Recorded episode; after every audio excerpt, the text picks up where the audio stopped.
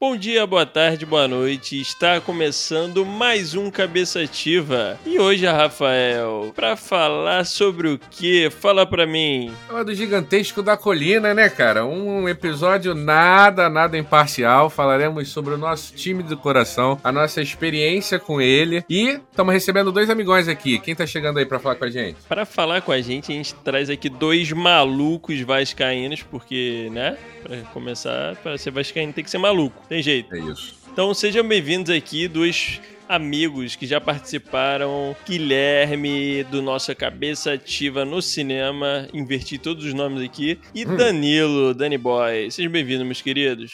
Fala, Vascão. Valeu.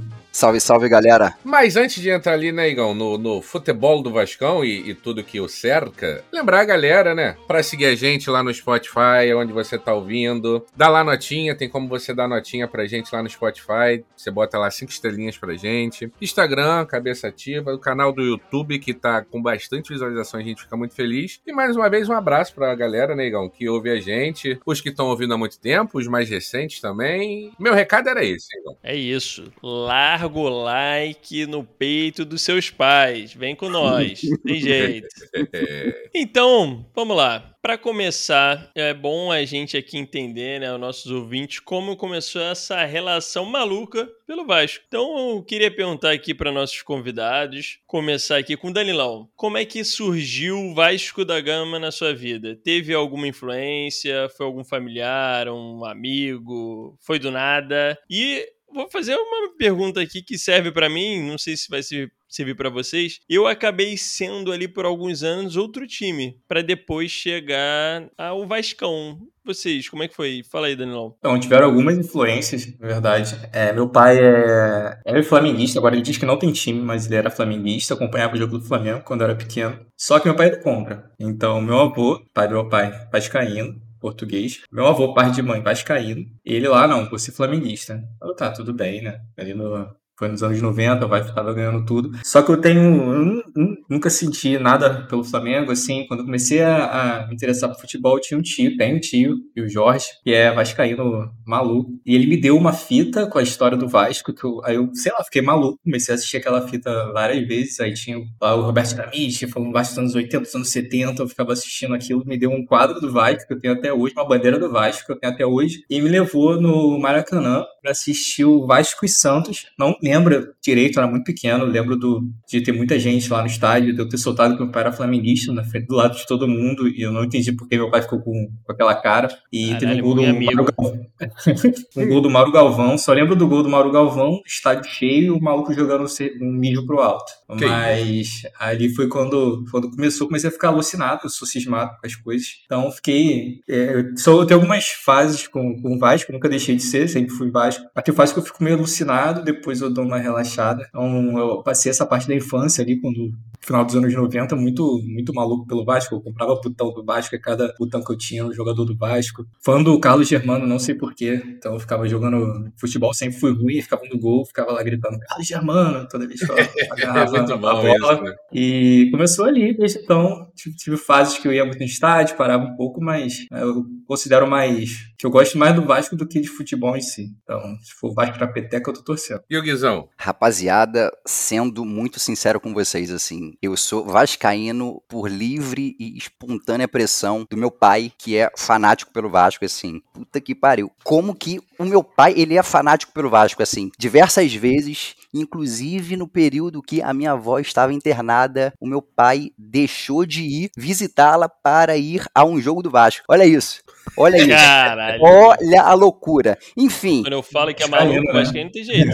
Porra! E também, né, rapaziada, pelo fato de eu ter nascido nessa década de 90 que o nosso Vascudo ganhou todos os campeonatos possíveis ali, né? Então, assim, essa década realmente me influenciou muito a ser Vasco e graças a Deus que eu escolhi naquele período, porque se fosse nesses últimos 20 anos, seria muito difícil se manter Vasco, ainda que a nossa história seja muito bonita e só o fato dela ser bonita faz a gente ser torcedor do Vasco, né? É isso que eu ia falar. E teu pai não ia deixar, né? Não ia cometer esse erro. Ia Exatamente. permitir, Mesmo que fosse 20 anos agora, não Ó. jeito.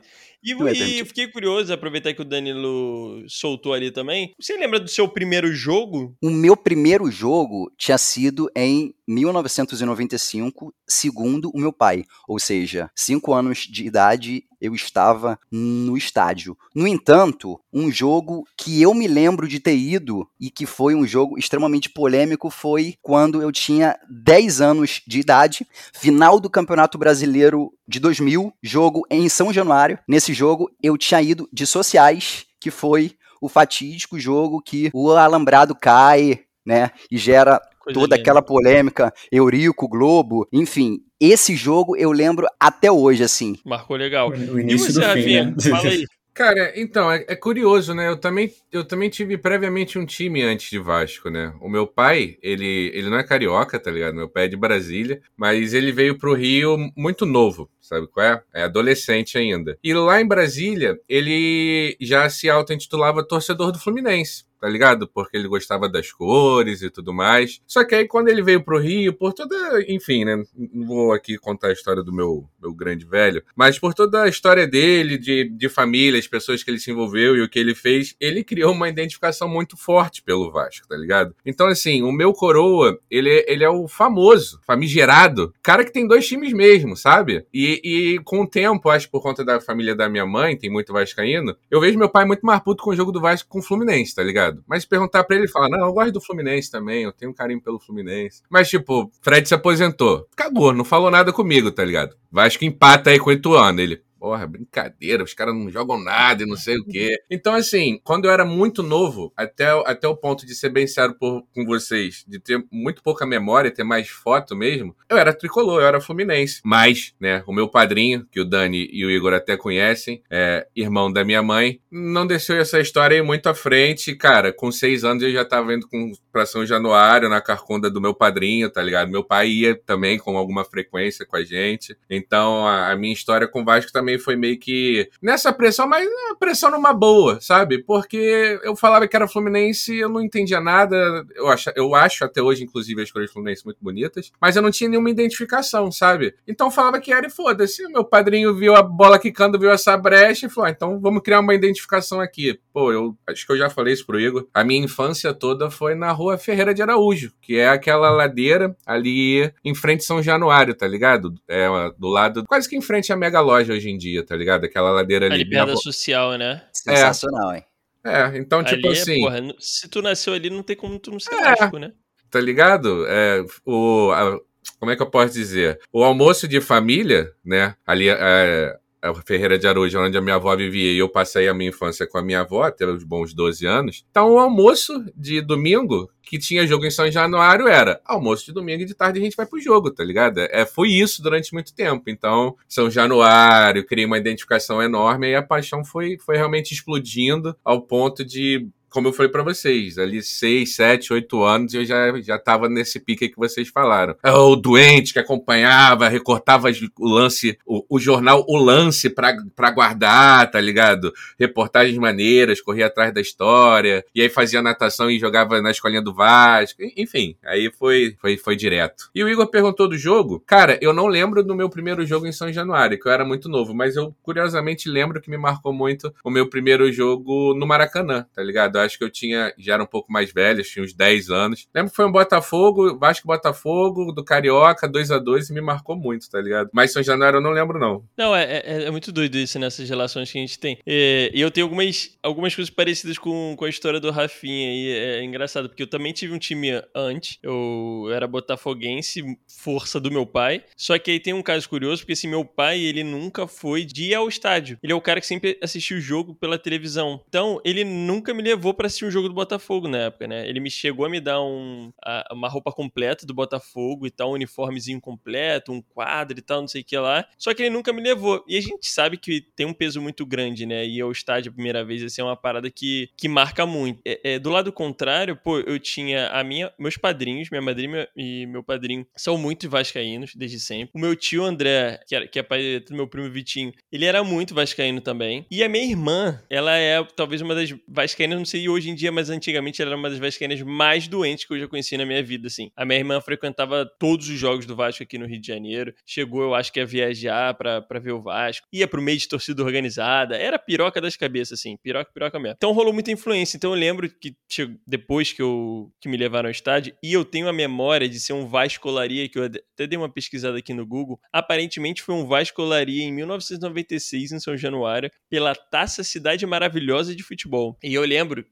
não sei porque na minha cabeça tava que, tipo, tinha sido 7 a 2 o jogo. Mas pelo que eu vi que foi 6 a 2 hein? É uma lembrança que ficou muito forte. E depois, cara, desse dia que eu fui em São Januário e com essa influência absurda de família, assim, vascaína, eu peguei roupinha lá do Botafogo e tal, entreguei pro meu pai, devolvi. Ele, na época, ficou bastante frustrado, assim, né? Enfim, teu filho mudar de time. Mas desde então, cara, é muito engraçado porque também, como seu pai, Rafinha, é... meu pai, ele meio que torce pra dois times, assim, pro Botafogo e pro Vasco, sabe? E ele se estressa muito com o jogo do Vasco. É, é, tipo, eu lembro quando eu morava com ele, caraca, eu ia assistir o jogo assim, eu me estressando, só que eu me estressava mais com meu pai, porque meu pai xingando a porcaria do juiz e reclamando de tudo que é jogador do time. Então, basicamente, assim, essa é a minha relação com o Vasco, cara. É muito doido, né? É essas influências que a gente tem, né? Como é que acontece. E é maneiro ver que cada um tem, tem a sua história, né? E, e acaba levando pro. Pra, me, pra mesma coisa, né? Que é a mesma paixão, o mesmo fanatismo. E engraçado, né? Como é que na nossa cultura tá muito relacionado à família, né, cara? É um negócio meio, meio tribal, quase, né? É um negócio. Um costume filme que, se você for ver, ele, ele é enraizado em coisas bem antigas de como a sociedade se reúne, né? Muito foda o filme. Porque, assim, pode acontecer, né? De, um, de uma pessoa, acontece, lá, acontece, escolher um sim. time aleatório, o próprio time, pode acontecer. Mas é muito, muito raro se, se, se os pais, né, têm alguma preferência por algum time e realmente, sei lá, minimamente gosta, sabe? É isso, porque eu não, não virei botafoguense, sei lá, por não muito esforço do meu pai, entendeu? Possivelmente, se meu pai tivesse, ele fosse mais fanático futebol, sei lá, tivesse me levado para um jogo de, de, de futebol. Inclusive, Botafogo acho que foi campeão em 95, né? Então, assim, ele, se ele tivesse aproveitado esse hype na época do Botafogo, provavelmente eu teria me tornado botafoguense, sabe? Então, é, é, muito curioso isso mesmo nessa relação. Porém, o seu pai foi muito inteligente de não ter te levado, muito, né? Porque, muito. né? Por obra do destino ou decisão dele, poxa, se você fosse Botafogo, assim, se a gente já fala muito mal do Vasco aqui, imagina do Botafogo, enfim. Hum. Não, e eu, eu agradeço meu pai até hoje por causa disso, que inclusive eu fiz a questão de levar ele a primeira vez no estádio, assim, nunca tinha ido assistir o Botafogo, eu levei já no ah, Engenhão, ah, fiz esse papel e tal com ele. É a legal, troca, legal. né? Já que ele me permitiu é. ser Vascão. É isso. então a gente dá uma moral, tanto que eu tenho um carinho muito grande, assim, pelo Botafogo diferente dos outros clubes Fla-Flu, que tem a rivalidade e tal, o Botafogo é um, é um, time que realmente eu tenho um carinho muito grande, assim, então ficou, né? Pô, então seguindo aqui, né, explorando ainda mais as nossas experiências com o Vascão, queria saber de vocês jogos marcantes e por que marcaram. É, eu tinha pensado em jogos em São Januário, mas acho que vou, vou abrir até porque a gente está falando do Clube de Regatas Vasco da Gama, que é um time que tem uma história internacional, né? Então, às vezes, um jogo aconteceu fora do país que te marcou e você não estava lá. Então, começar aí com os nossos convidados, o que preferir falar primeiro, Daniel Guia. Jogos marcantes, se tem algum jogo marcante, se tem alguma coisa que, que mexeu, que tocou, que guarda na memória. Tem aí, vocês têm? Rapaz, aproveitando a deixa, assim, grande parte dos vascaínos, quando se lembram de um jogo, se lembram final de Mercosul, anos 2000, que a gente virou o jogo no grande, antigo Palestra Itália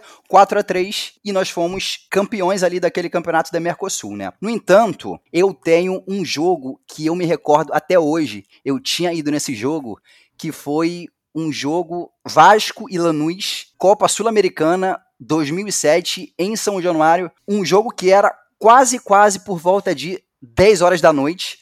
O Vasco tinha perdido esse jogo contra o Lanús dentro da Argentina, de 2 a 0, e o Vasco, para se classificar, precisava fazer 3 a 0 dentro de casa. E nesse ano, o nosso Vascudo tinha Leandro Amaral, Wagner Diniz, grandes hum. jogadores ali do time. E grande elenco.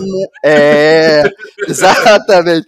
grande elenco, mas assim, era muito difícil ver esse time, mas enfim, né? Jogo dentro Mas era melhor de São do que Januário. Hoje em dia, ah, assim, só pelo fato do Vasco estar na primeira divisão, eu acho que já é um mérito muito grande. Eu me recordo desse jogo pelo seguinte: esse jogo tinha sido um jogo de quarta-feira, quase 10 horas da noite. O Vasco precisava fazer três gols. O público era muito ruim. Papo de duas mil pessoas, assim. E começou a garoar, meu irmão. O jogo 0 a 0 o Vasco precisando do resultado. Duas mil pessoas. Eu sei eu sei que o nosso Vasco começou com o primeiro gol do Leandro Amaral, segundo gol, Wagner Diniz. Aqueles dois mil, meu irmão, era um eco impressionante em São Januário desses caras gritando assim. Era muito louco. Duas mil pessoas, 2 a 0 até que o nosso falecido, né, Leandro Amaral, fez o terceiro gol. E eu lembro desse jogo até hoje, porque assim, era um momento totalmente inoportuno para a gente vencer. Assim, era um time muito difícil, no caso,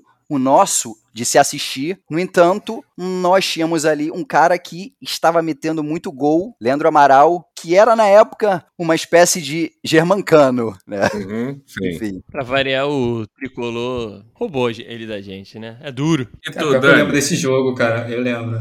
Agora, falando assim, meio que. Eu não, eu não tava lá assistindo na TV, foi uma época que eu tava bem alucinado pelo Vasco, lembro desse jogo. Mas o, o que eu costumo lembrar, eu não sei se eu sou pessimista, eu costumo lembrar de momentos ruins, assim. Então, até porque quando eu comecei a mais ir, ir no estádio, foi ali pra meio dos anos 2000, quando eu era pequeno, assistia mais em cada, né? Então, aqueles títulos ali eu tinha menos de 10 anos, até, até 2000, mas uma coisa que me marcou bastante e criou ali na minha cabeça uma rivalidade com o Flamengo, comecei a pegar uma palavra meio forte, um ódio do Flamengo, o Vasco e Real Madrid, na final, né? Final não, né? O, foi semifinal, não foi? Vasco e Real Madrid foi, foi final, pô. Que teve a Flá Madrid e o Vasco perdeu. Eu, assim, eu não lembro do, do, jogo em si, eu lembro da, da sensação do, do Vasco tá perdendo, de eu ver a torcida lá do Madrid começar a ficar com muita raiva na época. Sim, sim. Eu também lembro da. Eu não costumo lembrar muita coisa da infância, mas eu lembro da, do, do Vasco e Barcelona de Guayaquil. Eu lembro, eu assim, da, da camisa amarela do, do, Barcelona, eu assistindo, o Vasco ganhando, eu não entendendo direito, tava comemorando sem saber o que estava acontecendo, mas eu, eu, eu lembro. Mas eu era pequeno, tinha também. Eu, eu, fui nesse, eu fui nesse jogo. O jogo 1 foi em São Januário. A, a finalíssima foi lá no Equador. Então, acho que a sua memória fica mais viva porque você estava lá no jogo. Eu estava uhum. em casa, meu pai era vascaíno, não tinha ninguém só assistindo lá, Vasco ganhando, e é isso aí. Meu pai também nem é tão ligado no futebol. Mas eu lembro, lembro bastante desse, lembro da, do, do Vasco e Real Madrid. E eu estava no jogo do primeiro, no primeiro rebaixamento do Vasco, cara, que... tava lá o, também. O jogo ah, da Marquise. Ah, não. Eu também tava nesse jogo. Eu acho que eu Esse eu lembro de todos os momentos bizarros. Assim, eu lembro de eu indo embora, eu pegando ingresso, puto, jogando ingresso no esgoto. Aí eu, tipo, hum. tava muito. Eu fui embora com muita raiva, assim. Aí acabou me marcando. Eu falei que eu tava, mas me incomoda tanto, é uma coisa tão ruim na minha experiência de vida, mas que faz parte, que quando você falou a primeira, eu não pensei em rebaixamento. A gente não vai ficar falando aqui sobre isso, porque para enaltecer o Vasco, mas eu pensei que você ia falar no primeiro campeão carioca daquele tricampeão que o Flamengo teve em cima da gente, do, do Carioca, tá ligado? Eu tava no primeiro e no terceiro, o terceiro é aquele gol demoníaco do Pet, mas, mas foda-se, não é sobre isso que eu quero falar. Eu quero falar de um jogo, eu pensei aqui em vários jogos. Se alguém depois quiser mais jogo para falar, também, manda ver. Mas tem um jogo em especial que é o. É, o Igor perguntou qual o primeiro jogo que a gente foi. Cara, eu não sei te dizer, mas eu sei te dizer qual é a minha primeira lembrança. Cara, e assim, para mim foi muito mágico. E a partir desse jogo que eu vou contar para vocês, explodiu para mim ainda mais o Vasco e explodiu no meu imaginário um ser que foi um herói durante muito tempo, que o nome dele é Edmundo, tá ligado? Eu estava no Vasco União São João de Araras em São Januário, eu lembro até hoje o lugar que eu estava, mais ou menos ali na arquibancada, que a gente ganhou de 6 a 0 e os seis gols foram dele. Cara, queria trazer um pouco do contexto da época. Eu não eu não lembro, eu não lembrava do ano, então pesquisei aqui, foi em 97. E cara, em 97 não tinha internet, não tinha nada, então a minha referência de de muitos gols, de jogador fazendo muito. Eu tinha só sete anos, não entendia muita coisa ainda. Cara, para mim ver um sujeito do meu time fazer seis gols numa partida, cara, é sim, foi, foi mágico, sabe? Foi como assistir, sei lá, irmão, um, um, uma peça da Disney, sabe? Que encantador. E a torcida maluca. Ele ainda perdeu um pênalti nesse jogo. Você, tá como criança, estava certo, né? Porque o Edmundo em 97 foi um dos melhores do mundo fácil. Pois é, né? Isso é uma coisa que muita gente defende. E, e eu também, né? Que se ele fizesse, tudo bem que aí a gente começa a entrar em muitos cis, né? Mas se ele, se ele tivesse vestindo qualquer blusa da Europa, fazendo o que ele fez no Brasil em 97, ele teria sido o melhor do mundo, com certeza. Eu, eu acredito e confio nisso. Mas assim, cara, é, foi, uma, foi uma noite muito mágica e muito especial para mim, que eu saía, sabe, em êxtase, tá ligado? É, pô, é, é um dos maiores das minhas maiores e melhores lembranças de infância de Vasco, tá ligado? Foi, foi maravilhoso. E tu, Igão, tem jogo aí marcante? Cara, então, eu tenho jogos, jogos marcantes no presencial, mas também no que eu não estava presencial, mas que eu lembro muito, assim, sabe? Me marcou. O home office na cabeça tá... aí. É, os que eu não tava, né? Presencial. O que, eu vi da, o que eu vi da televisão. Cara, tem um jogo que me marcou muito, é, que talvez seja um título mais recente nosso, da Copa do Brasil, que eu e, eu e o Guilherme, outro Guilherme, né? O que faz aqui, o que fala sobre política e tudo mais, que também é vascaíno, é, não pôde participar hoje aqui. A gente se reunia muito na casa dele para assistir jogo. Então, quando a gente não ia, se reunia na casa dele, com o nosso outro amigo Rafael também, para assistir aquele jogo ali, com a camisa do Vasco, botava bandeira, fazia tudo. E na final, que o jogo lá em Curitiba, né, que a gente se sagra campeão, a gente assistiu jun junto e aquele dia me marcou muito, assim, porque realmente foi é, é um campeonato diferenciado, né, e a gente estava muito tempo sem ganhar um, um título de tamanha expressão e, e, era um título inédito pra gente, né. É, e, cara, no presencial, eu acho que um dos jogos que mais me marcou, vocês vão lembrar daquele jogo da Sul-Americana? Eu tô tentando lembrar o time que teve uma virada que o Dedé bizarra, jogou pra cacete. o Dedé, exatamente. Vocês eu fui nesse jogo, eu fui nesse esse jogo. Porra, é... moleque. O que esse Pela jogo foi maluquice é inacreditável, pô. Tinha sido, se eu não me engano, contra o Aurora. É, era o Aurora. Não foi Aurora? Quatro, desse Aurora tanto, não foi? Não, não, não, não, não. Não, que quatro Seis ou sete. É, foi Seis ou sete. Oito a três. Oito gols, meu irmão. Foi, foi o Aurora mesmo? Aurora, Aurora da Bolívia. Quando começou, o Dedé tá maluco, é. né, mano? Exatamente. Cara, e eu lembro até hoje, me desculpe, Gulino, não, a torcida, falar. a torcida dentro dentro da arquibancada cantou o clássico e se você fosse sincera, ô, Aurora, meu irmão. Verdade. 8x3 esse jogo. Maravilhoso, maravilhoso. Cara, eu sei que assim, era de maluco, porque se eu não me engano, no primeiro jogo a gente também foi tipo isso, sabe? A gente precisava fazer um resultado lá e tal, uma coisa assim. E deu uma de maluco que o time fez gol infinito, sabe? Virou um jogo de maluco, assim, sabe? Uma parada muito maluca. E, e, cara, o Dedé, já falando assim de jogador que depois a gente vai entrar, foi um dos jogadores mais recentes, assim, que me, me trouxe muito essa questão de ídolo, sabe? Porque teve toda aquela época ali de 90, 2000, né? Que a gente. Que óbvio, porra Edmundo, Romário, Juninhos, né? Juninhos e é, Euler. Enfim, a gente poderia falar vários nomes aqui, vamos citar. Mas, pô, depois a gente teve, digamos, um hiato aí, né? Um tempo sem algum ídolo e tudo mais. E o Dedé, não sei, não sei vocês, mas para mim ele, ele, ele acendeu uma chama, apesar de ser zagueiro e apesar do time ter é, outros jogadores ali também, bons jogadores, eu tive uma relação com o Dedé muito forte, assim, sabe? Que eu achava ele, caralho, incrível. Na minha cabeça, esse maluco ia pra seleção, ia se firmar, ia, tipo, sabe? É, pô, ele destruiu o Neymar. Lembra do jogo contra o Santos? Jogou nada, Neymar. Aliás, não jogou nada, tadinho, Neymar. O Mas Neymar o Dedé anulou. Colocou o Neymar no bolso naquele jogo. É.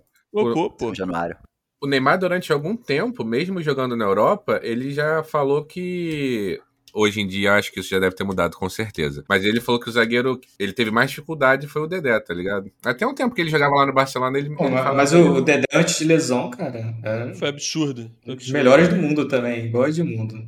Tinha o potencial. Pô, é, o posicionamento dele, cara, o posicionamento. Não, cara, naquela época ali.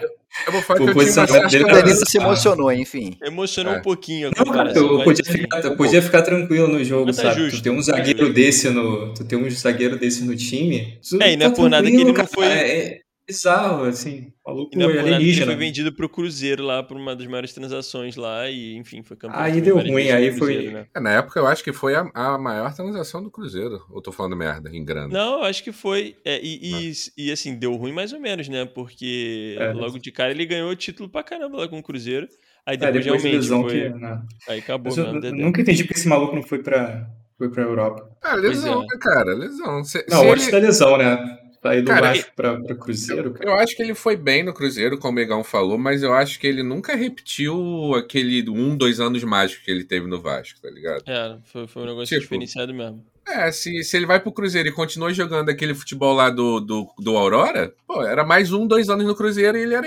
pra Europa, tá ligado?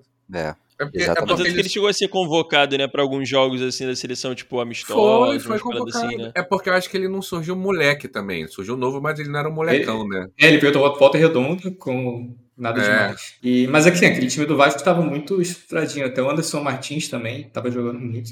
Cara, o Ah, time pode do. Ricardo? Gomes, né? Ih, O time- esse aí já esquecemos, pô. Pô, esse maluco aí tá jogando, esquece. É, Isso aí, é. pelo amor de Deus. Não merece Persona não grata. Esse aí, desdenhão do Vasco, a gente nem comenta aqui. É isso. Pode seguir, Rafael, E a- pode seguir.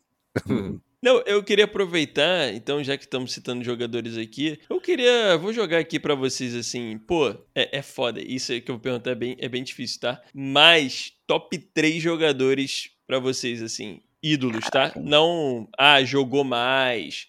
Ah, Isso- pô, jogar mais é um não é negócio muito complexo. É Até fácil por- pra mim. Pra mim também. Até por... Então eu vou aumentar. Top 5. Pronto.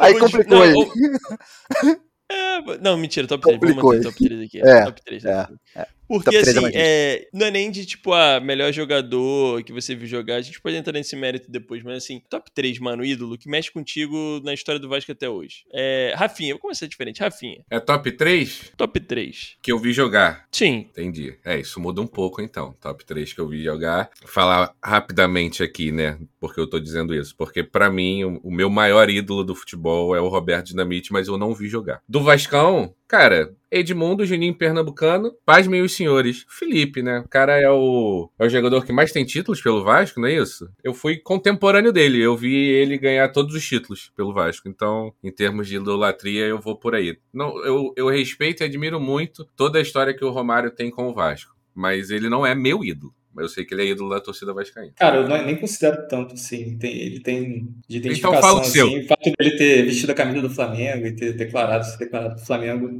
Pô, mas O aí fudeu. Também, mas não, não. Edmundo É. e Felipe vestiram também, mas o, É. o Romário ele vestiu de forma diferente. Ok. E qual é o seu top 3 então, Danilão? Juninho Pernambucano, Carlos Germando e Mário Galvão. O, Mário o Juninho, pela, a- a- pela. Eu sempre gostei do, do estilo de jogo dele, como pessoa, como, como tudo, assim. Então, assim, depois aceitou voltar pro Vasco. Sempre falou que não ia vestir nenhuma camisa do time brasileiro, assim, se não fosse o Vasco. O Mauro Galvão, porque não, não, tem, não tem muita explicação. Quando eu era pequeno, eu gostava muito do Mauro Galvão. Não sei se teve a ver com o primeiro jogo que eu fui, que ele fez o gol. E o Carlos Germano, porque eu era o goleiro lá e ficava. Considerava o Carlos Germano o melhor goleiro do mundo quando era criança. Aí tinha, tinha o mini craque que veio lá da, da Copa tinha 98. também o mini Aí, crack. tinha o mini craque do Carlos Cabeçudinho, Germano. camisa cara, verde, né? camisa verde. Eu não sei, me marcou muito o Carlos Germano. Aí uma vez estava em São Januário e apareceu do meu lado assim. Eu fiquei meio, caraca, Carlos Germano, maluco. E o Gui? E você, Guigui? Ai, ai. Muito difícil, vou falar pra vocês o negócio, assim, é... Cara, eu vou começar de baixo, tá? 3, Anderson Conceição. 2, 1. Porra, aí é brincadeira. aí não tem como. Porra, Aí Destabiliza, rapaz, né? Não tem jeito. aí é complicadíssimo. Terceiro lugar, Juninho Pernambucano, assim, por todo simbolismo do que ele representou durante aquela campanha de Libertadores, do gol dele e depois do retorno dele, do respeito que ele teve pela instituição. O segundo, que é o meu maior ídolo dentro do Vasco, sem dúvida nenhuma, que é o Edmundo, pelo fato dele ter sido um grande jogador dentro do Vasco e de, e de até hoje eternizar o nome do Vasco em todas as postagens, publicações, tudo, tudo, tudo, ele sempre fala muito bem do Vasco. O primeiro jogador, eu tenho que ser muito sincero com vocês, assim. Eu vi diversos jogos, diversos jogos, eu estava no Maracanã, São Januário, Bariri, outros estádios, enfim. O que esse cara fazia dentro da área e fora da área era brincadeira. Ele era extremamente decisivo. O que eu vi o Romário jogar, o Romário, ele ficava quase 90 minutos sem receber uma bola. Bastava uma bola nos acréscimos, ele metia o gol. Que bola E- merda, não precisa nem vir a bola. É. boa.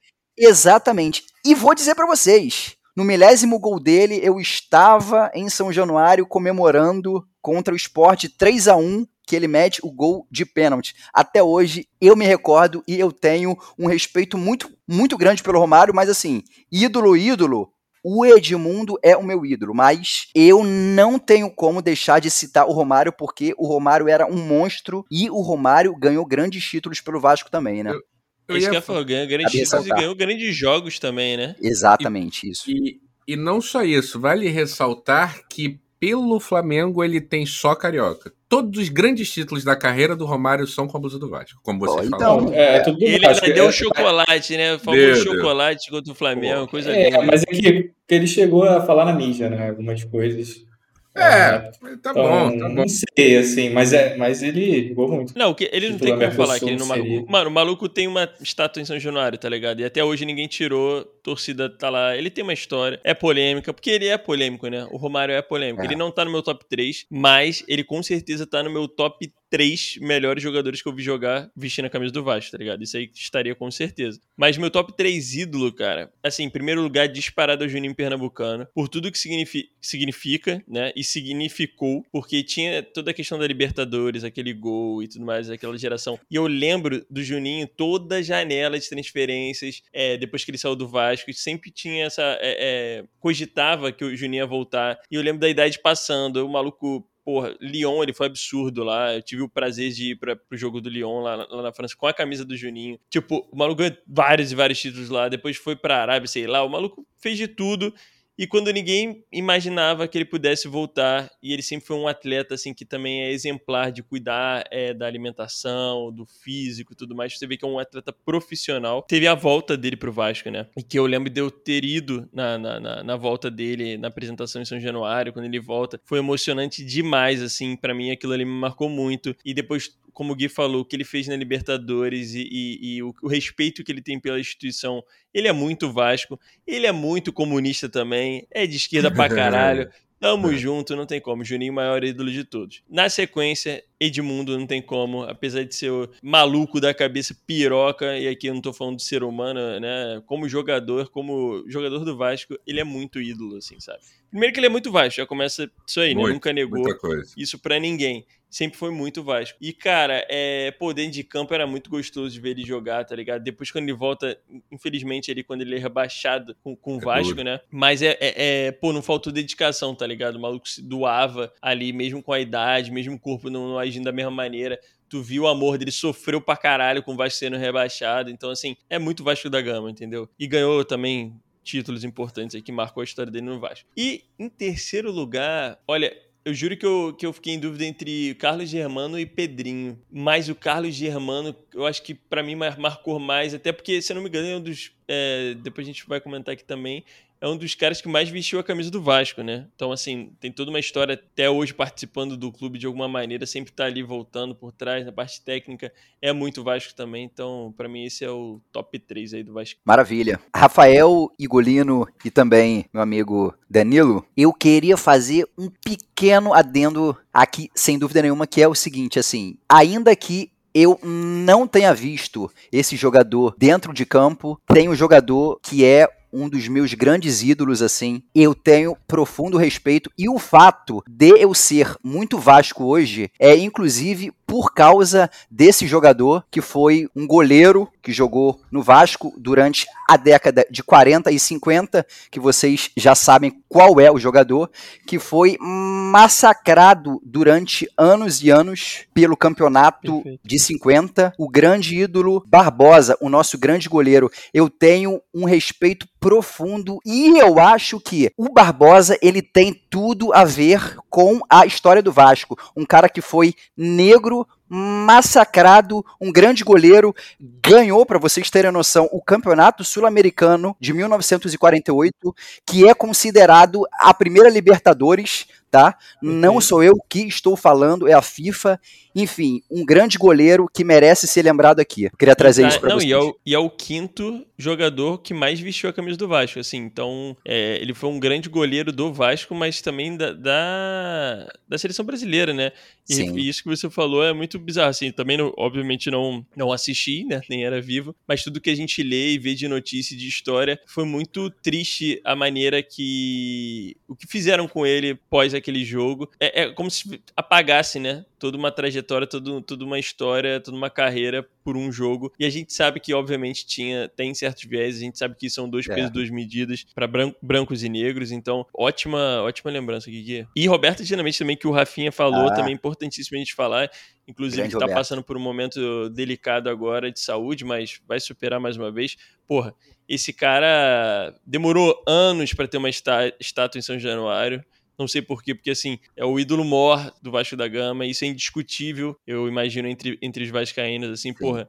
É, maior, maior goleador, maior quantidade de jogos pelo clube, tem mais de mil jogos, se eu não me engano, pelo, pelo Vasco. Então, assim, cara, porra, gigante, sabe? Todo mundo que fala é que viu o Roberto Dinamite jogar, meus, meu pai fala muito isso, é. eu sempre ouvi dos meus familiares, fala Aqui que era algo assim. absurdo, assim, o cara era diferenciado, tanto que agora quando teve a inauguração da, da estátua dele, pô, a presença de outros grandes jogadores de clubes rivais, inclusive, reverenciando ali o tamanho de Roberto Dinamite, né? Grande Roberto. Ele é o maior de todos. Pegar uma carona aí no que o Igão falou de, de estátua, a famosa estátua do Bellini, jovem. Você que marca encontro para ir no Maracanã na estátua do Bellini. Bellini, né, campeão do mundo pela seleção brasileira em 58 e 62, capitão de 58, lateral direito do Vasco durante 10 anos aí, ganhou um caminhão de coisa pelo Vascudo também. Maluco gigantesco também, mano. Pô, duas, duas curiosidades aqui que eu acho que pra gente é muito claro, mas pra de repente quem não é Vascão ou pra galera nova que tá chegando aí, não sabe, né? Primeiro, uma que essa foi engraçada que eu só fui descobrir depois de mais velho, assim é, é, tipo, até certo tempo eu não sabia a questão da, da primeira camisa do Vascudo, que não é a branca, né? E sim a preta. Ah, toda preta, né? A primeira camisa que eu falo, desculpa, uniforme 1 ah, do Vascão. Achei que tava falando não... camisa da história. É, não, tem essa, essa camisa preta histórica que a gente pode falar também dos camis, das camisas negras, mas o que eu tô falando é que depois que quando a gente teve ali a faixa, né? A faixa, entendi, entendi o que você quer dizer. Camisa branca com faixa e a camisa preta com faixa. Por muito tempo eu achei, e eu, muita gente acha, que o uniforme 1, né? O, o, uniforme, digamos, principal do Vasco, né? O branco com a faixa, mas na verdade é o contrário, né? É o preto com a faixa e o, e o branco seria, na verdade, o, o de visitante. É, quando a gente é visitante, digamos assim, né? O uniforme 2. Sabia dessa, não, hein? É, muito bem lembrado pelo nosso amigo Igor. Inclusive está dentro do estatuto do clube, né? Exato. Só pesquisar aí no site que vocês vão encontrar isso, com informação. E por sinal, assim, eu gosto bastante aí, enfim, opinião mesmo. Eu gosto muito mais das camisas pretas do Vasco do que das também. brancas. Assim, vocês também, eu também prefiro. preferem a branca? Eu, eu, também prefiro, não, eu também prefiro a preta. Pô, eu acho muito mais bonita, assim, no, de modo geral, obviamente, né? Pô, outra curiosidade também que é muito boa, é, e aí vocês vão trazendo também, se vocês forem lembrando, é que o Vascão já teve um, um mascote que era um corvo, então, né? Corvo primeiro. Exato, né? E, e, e isso, assim, quando eu soube disso também foi muito engraçado e legal, porque é, hoje em dia, pô, a gente fala muito da Almirante, tem a questão do bacalhau, né, que a galera fala, né, o, chama também, não é um mascote, mas é um apelido. Mas, é, e você tem o Flamengo, né, o nosso principal rival, que é o Urubu, né? E, e, dizem aí que, inclusive, foi um dos motivos da gente também não, não, não ter ganho, não ter ficado muito ali na, nas graças da torcida depois de um tempo, né? Mas o Corvo Malandrão já foi o mascote do Vascudo. É, essa, essa, história é, é maneiríssima do, do Corvo, e na verdade o Urubu do Flamengo veio por causa do Corvo do Vasco, que pois foi é. o primeiro time a começar com isso de mascote de animal. Então, veio o Corvo, depois o Cachorro do, do Botafogo, Peixe do Santos, mas foi o Vasco. O Vasco começou com. O, o grande cria, isso, o pequeno copia. Aí depois tem, ó, tem uma página no Twitter, Ordem do Corvo, que o pessoal botou toda a história lá da, do, do Corvo Primeiro e Único. Desde, a, desde que ele apareceu até como, como o Flamengo ficou sendo chamado de Urubu. História maneiríssima, eles estão tentando resgatar o Corvo como, como mascote do Vasco também e desassociar um pouquinho do, do Almirante. É, é eu, eu, acho, eu acho maneiro mas eu acho difícil a pegar, né? torcida né? a torcida pegar, tá ligado? Que a referência, assim, no, num público geral, com a, com a questão do, do, do urubu, não sei se vai. Não sei se é, pegaria. Acho que, acho que, teria que partir do, do marketing do Vasco de, de mostrar ali que e, a, a, e o Almirante tá pegando muito, né? Isso que tá e, foda. Ah, não, mas é o. Tinha que botar o, o almirante com o corvo, né? Porque na verdade tem, tem um mascote também, é o, é o corvo no, no ombro do almirante. Bota os dois logo lá, pô. Bota Perfeito. o corvo nervoso. Na verdade, o corvo tá fumando, o mascote lá primeiro. E Vasconha? É o É, Vasconha. Vasconha. Mas o Vasco não ganha. Ó, Fala fala aí, comigo. Não, tu, tu falou curiosidade. A minha cabeça vem duas curiosidades que eu acho muito maneiras sobre, sobre o nosso clube, falando especialmente agora de São Januário, que é um personagem à Perfeito. parte, tão gigantesco como, como tantas outras coisas, como o Almirante, como tantas outras coisas do Vasco. É que lá em São Januário já teve. Acho que os senhores são até mais entendidos, podem até falar melhor. Eu vou só salpicar, porque eu não sei muitos detalhes, já estudei sobre, mas não me lembro. Já teve discurso de Getúlio Vargas lá, né? E já teve carnaval também. Já teve de tudo, rapaz. Em São Januário, até 1930, era o maior estádio do mundo. Sim, do mundo. Disso Sim, o maior, gigantudo. Até quando que foi criado, se não me engano, no estádio do Centenário do Uruguai lá, que inclusive foi final depois da Copa do Mundo, é, da primeira Copa do Mundo. Mas era o, o São Januário. Mas aí depois, se eu não me engano, até 1940 era o maior do Brasil, continuava o maior do Brasil, mas até a construção do Pacaembu, se eu não me engano, e até 1950 era o maior do Rio, que foi quando teve a construção do Maraca, né? E até hoje continue, continua o maior estádio particular do Rio de Janeiro. Porque o resto construído, sabe que construído tem pelos, estádio, né? pelos torcedores, não. Vale Cara, ressaltar. Cara, foi com o regulamento debaixo do braço. É o maior estádio particular. Particular do Rio de Janeiro. E vocês que não têm estádio, tem que alugar, morde as costas. Aqui a gente joga lá, joga aqui, a gente joga onde quiser. A gente manda na parada, tem jeito. Maior estádio de São Cristóvão. Mas a curi- é verdade. E mais como curiosidade também, isso que você falou, né? é, em São Januário a gente sempre recebeu grandes eventos. Então o carnaval já aconteceu em São Januário, sim, já teve desfile. O discurso, pô, de Getúlio Vargas ali, pô, de um presidente do país discursando no seu estádio, sabe? Assim. E até hoje, né? Recebe, tipo, eventos de igreja, de várias paradas assim. Sempre foi um estádio aberto ao público e para grandes cerimônias, né?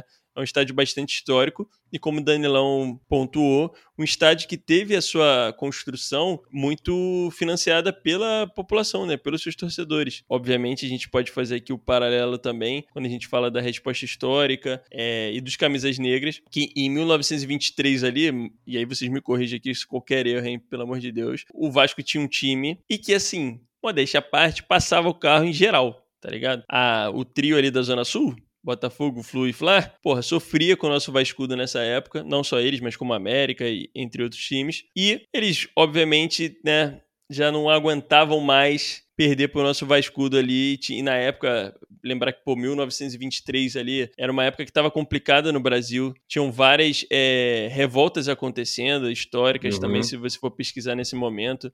Estavam conturbados politicamente. E, obviamente, a gente sabia que também essa parte racista do nosso país ah, era muito forte ainda, né? A gente tinha isso muito, muito forte. O, o, o time do Vasco, dentre os grandes ali, era o, o dos únicos times que tinham jogadores negros participando ali, negros e pobres participando do seu, do seu time principal. Sendo que, na época, tinham algumas questões é, de estatuto que eles queriam que ah porque você tinha que ter um emprego para poder jogar porque o esporte em si ninguém vivia do futebol né? Basicamente você tinha que ter um outro emprego fora do futebol para poder estar jogando futebol. E aí dizem também que é, muitos portugueses ali que trabalhavam em São Cristóvão começaram a empregar também a, a galera que jogava ali para eles poderem digamos validar essa regra né? E poder atuar depois ali que a gente estava passando carro em geral em 1923, eles, esses clubes decidiram criar uma liga paralela onde tinham diversas regras ali, né? Que essas regras basicamente visavam, no final das contas, impedir, sei lá,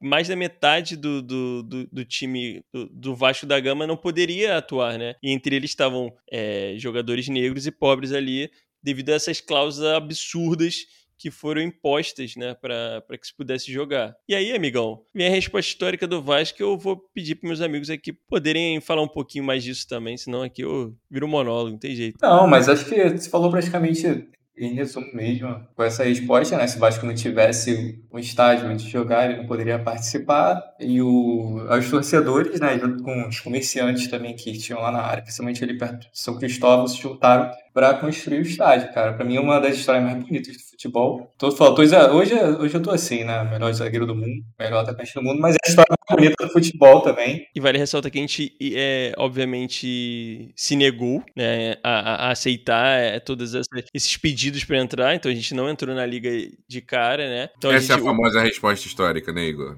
Exatamente. Esse, esse não é, é, mas, mas foi um não com muito estilo, né? Acho que aconselho qualquer um que esteja ouvindo, mesmo que não seja Vasco, de, de ler essa resposta histórica, porque é lindo demais. Não esqueça, por favor, de mencionar o nome do presidente da época, por favor, Taigão, porque né, essa decisão reverbera até hoje e a gente tem muito orgulho do presidente ter tomado essa iniciativa na época. Perfeito. É o José Augusto Prestes, se eu não errei nenhum sobrenome aqui, do nosso querido presidente na época, presidente Cruz Maltino, e que é uma decisão que tem um impacto muito grande, né? Porque, é, como diz nosso querido Luiz Antônio Simas, né? A história do Vascão ela tem que ser estudada, né? Porque no momento daquele, né, naquele ano de 1920 e tanto ali, você dar uma resposta dessa não era algo tão simples, né? Hoje a gente com a internet, com o avanço da sociedade, as pessoas têm lutado mais é, pelas causas, né? É, e, e, então, assim, a gente tem avançado como sociedade a passos lentos, eu sei, mas tem avançado. Mas imagina naquela época, né? Então, assim, um clube dar uma resposta dessa, se recusar para manter os seus jogadores e também unido a isso a questão da construção do estádio de São Januário, com a ajuda de comerciantes, seus torcedores, tudo mais, que era um, um, se você for pensar, né, dos quatro grandes hoje em dia, Botafogo, Fluminense e Flamengo, é, eles eram clubes da Zona Sul, né? E aí junto ao América ali, que, digamos, era representante da elite tijucana, vamos dizer assim. Então, o Vasco, ele vinha do subúrbio ali também e então tem todo esse peso, né? Toda essa bagagem. E que, obviamente, isso influencia no restante da história do futebol, né? Quando a gente pensar em grandes jogadores como Pelé, Romário e outros grandes jogadores negros que vieram aí, que fizeram sucesso. Eu não tenho dúvida nenhuma, imagino que todos aqui, que esse momento histórico do, do Vasco tem impacto nisso, né? Ajudou para que o futebol pudesse avançar, né? Com certeza. Com certeza. O ah, futebol do Brasil não seria que foi ali na, nos anos 40, 30, se não fosse pelo Vasco. Pelé é Vascaíno, é. Pelé é Vascaíno, porra. Pelé é Vascaíno, Vasco é uma curiosidade. Quem não é Vasco é maluco, é isso. Exatamente, pô. Tem jeito. Ou tu é Vasco ou tu é maluco. Então tu é sempre Vasco, não tem jeito. É, é, assim, eu sei que sem dúvida nenhuma teremos torcedores rivais ouvindo isso daqui provavelmente. Exato. Eu queria alfinetá-los, assim, mas com todo o respeito do mundo, porque nos últimos tempos o tema racismo ele vem sendo colocado ainda bem por todos os times. No entanto, muitos times hoje em dia têm se colocado como os pioneiros nessa luta contra o racismo. E hoje, na verdade, é muito fácil, entre aspas, você dizer que você foi pioneiro quando na época você não teve iniciativa para tomar a liderança de um protagonismo numa causa que hoje a gente precisa falar quase todos os dias, né? né? Muitos times hoje se vangloriam, mas infelizmente não é a realidade. O Vasco e o Bangu são os dois times que podem falar sobre, sobre a inserção de negros dentro de seus times. O restante dos times, eu acho que precisam refletir sobre essa postura porque não é verdadeira, né? Não, e inclusive ter o, o bom senso de é, ter uma reparação histórica no sentido de olhar para o passado, né? Porque é aquela coisa, o que aconteceu lá atrás, eles não conseguem mudar o lá atrás. Isso. Mas hoje em dia eles podem chegar e, e, e, reconhecer, né? Que nem, vamos fazer um paralelo aqui, né? Que nem quando a Globo teve que reconhecer que apoiou a ditadura na época, não teve isso. Eu acho muito importante quando um clube entende que na, na, em algum momento da sua história houve algum erro, sabe? Um erro. Houve algum tipo de atitude que, que não foi a, a mais adequada. Mas entender que hoje em dia é, é diferente, né? Saber virar a chave, né? E, e inclusive saber valorizar quem tá fazendo isso há muito tempo, né? E é óbvio que a gente poderia ficar falando de títulos de Vasco, ah, da Libertadores, que a gente ganhou, dos, do, dos títulos internacionais, isso, aquilo, outro, que é muito importante, é muito importante, mas o futebol, ele tem um papel que vai muito além, né? Vai muito além de só o esporte. É óbvio que, como torcedor, a gente ama e a gente quer que o Vasco ganhe sempre, tá ligado? Qualquer coisa, inclusive na disputa de uma dedanha, de um para o ímpar. Agora, é, esse outro papel, acho que orgulha muita gente como vascaíno, né? E por isso eu acho que, por mais que o Vasco já teve o quê? Quatro rebaixamentos, por mais que a gente sofra, né, por muito, muitos anos no futebol e mais gestões e tudo mais, a torcida do Vasco, por exemplo, continua no top 5, dadas as pesquisas aí,